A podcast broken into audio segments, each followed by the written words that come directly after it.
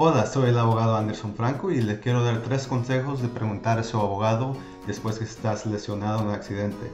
Primeramente, quieres preguntar a ese abogado si tiene la experiencia de llevar tu caso. Hay muchos diferentes tipos de abogados, abogados de inmigración, abogados de divorcios, pero si usted se lesionó en un accidente, usted quiere tener un abogado que representa personas lesionadas en el accidente.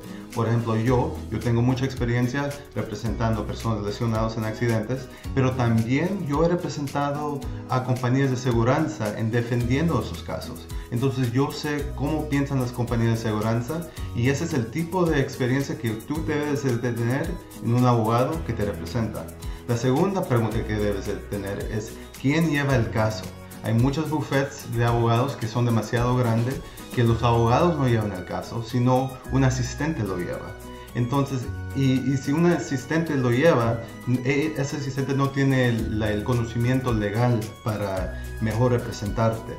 Ah, yo, por ejemplo, yo tengo contacto con todos mis clientes, aunque yo tengo asistentes, yo soy el abogado que lleva tu caso, yo soy el que se comunica con usted, porque con todos mis clientes yo quiero estar seguro que yo ah, mejor puedo manejar el caso que llevo para ellos.